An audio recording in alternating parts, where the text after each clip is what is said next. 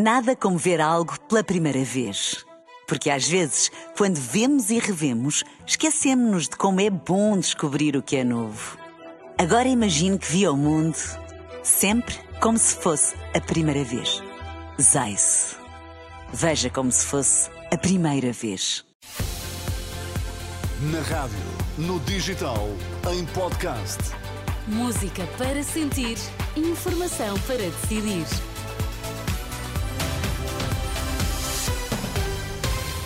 Notícias para ouvir agora na Renascença. Vamos saber quais os títulos em destaque nesta edição das três.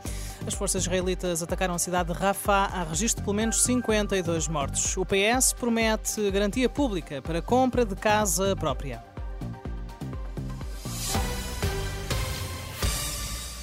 Ataques israelitas na cidade de Rafah, no sul de Gaza, provocaram a morte a pelo menos 52 pessoas e fizeram dezenas de feridos, segundo as autoridades locais. A agência Reuters avança que os bombardeamentos causaram o pânico generalizado na população, já que a maioria dos habitantes estava a dormir. Os ataques aconteceram nas últimas horas. O primeiro-ministro israelita tinha ordenado ao seu exército que preparasse uma ofensiva contra esta cidade, que faz fronteira com o Egito, e numa entrevista a um canal de televisão norte-americano, Benjamin Netanyahu garantia uma passagem segura antes destes ataques à cidade de Rafah. Devido à guerra com Hamas, mais de 1 milhão e 300 mil palestinianos refugiaram-se nesta região. O presidente norte-americano Joe Biden pediu ao primeiro-ministro israelita para cautelar a segurança dos palestinianos concentrados em Rafah. O Hamas alerta para o que diz ser uma catástrofe e um massacre. O chefe da diplomacia da União Europeia, Josep Borrell, afirmou que uma ofensiva em Gaza conduziria a uma catástrofe humanitária indescritível.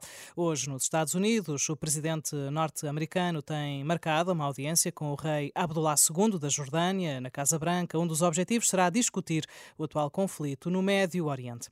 Por cá, Pedro Nuno Santos quer que o Estado preste uma garantia pública na compra de uma casa própria por pessoas até 40 anos. Na apresentação ontem do programa eleitoral socialista, o líder do partido disse querer dar conforto às famílias e aos bancos pois aquilo que nós queremos é que o Estado dê uma garantia pública ao financiamento bancário para dar conforto às famílias, mas para dar conforto também a quem empresta a essas famílias. Nós queremos que o Estado seja um parceiro dos nossos jovens até aos 40, já são jovens mais velhos, Declarações de Pedro Nuno Santos, entre outras propostas do programa eleitoral socialista. O PS diz querer alargar o IRS jovem a todos os jovens, independentemente do nível de escolaridade.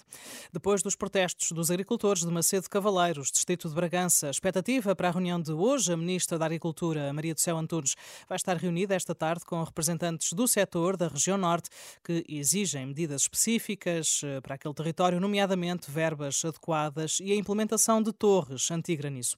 A chuva cancelou ontem desfiles de carnaval um pouco por todo o país. Sesimbra, Lolé, Elvas, Mialhada e Figueira da Foz ficaram sem os tradicionais festejos devido às previsões da meteorologia. No caso de Sesimbra, as pessoas com bilhete para assistir ao desfile podem ainda pedir reembolso ou o reagendamento, assim diz a Renascença, o autarca Francisco Jesus. Quem tem bilhete para assistir, que comprou via Ticketline, uh, só é possível a devolução, não é possível a troca para o dia de hoje quem comprou uh, bilhete uh, através dos, dos, meios e dos canais do próprio município pode ainda aferir até haver, até haver bilhetes disponíveis para terça-feira efetuar a troca. Se não houver já bilhetes disponíveis, serão reembolsados, com certeza. Declarações de Francisco Jesus, o presidente da Câmara de Sesimbra. O Benfica foi a casa do Vitória de Guimarães empatar a duas bolas. Os encarnados têm agora os mesmos pontos que o Sporting na liderança do campeonato, mas os Leões têm menos um jogo. O Sporting que ontem venceu o Sporting Braga por 5-0. A ronda número 21 do campeonato vai terminar esta segunda-feira com o um encontro entre Aroca e o Futebol Clube do Porto, o encontro marcado para as 8 e um quarto da noite, com acompanhamento ao minuto em rr.pt, uma partida que vai também poder ouvir na Renascença. Nada como ver algo pela primeira vez. Porque às vezes, quando vemos e revemos, esquecemos-nos de como é bom descobrir o que é novo. Agora imagine que viu o mundo sempre como se fosse a primeira vez. Zais. Veja como se fosse a primeira vez.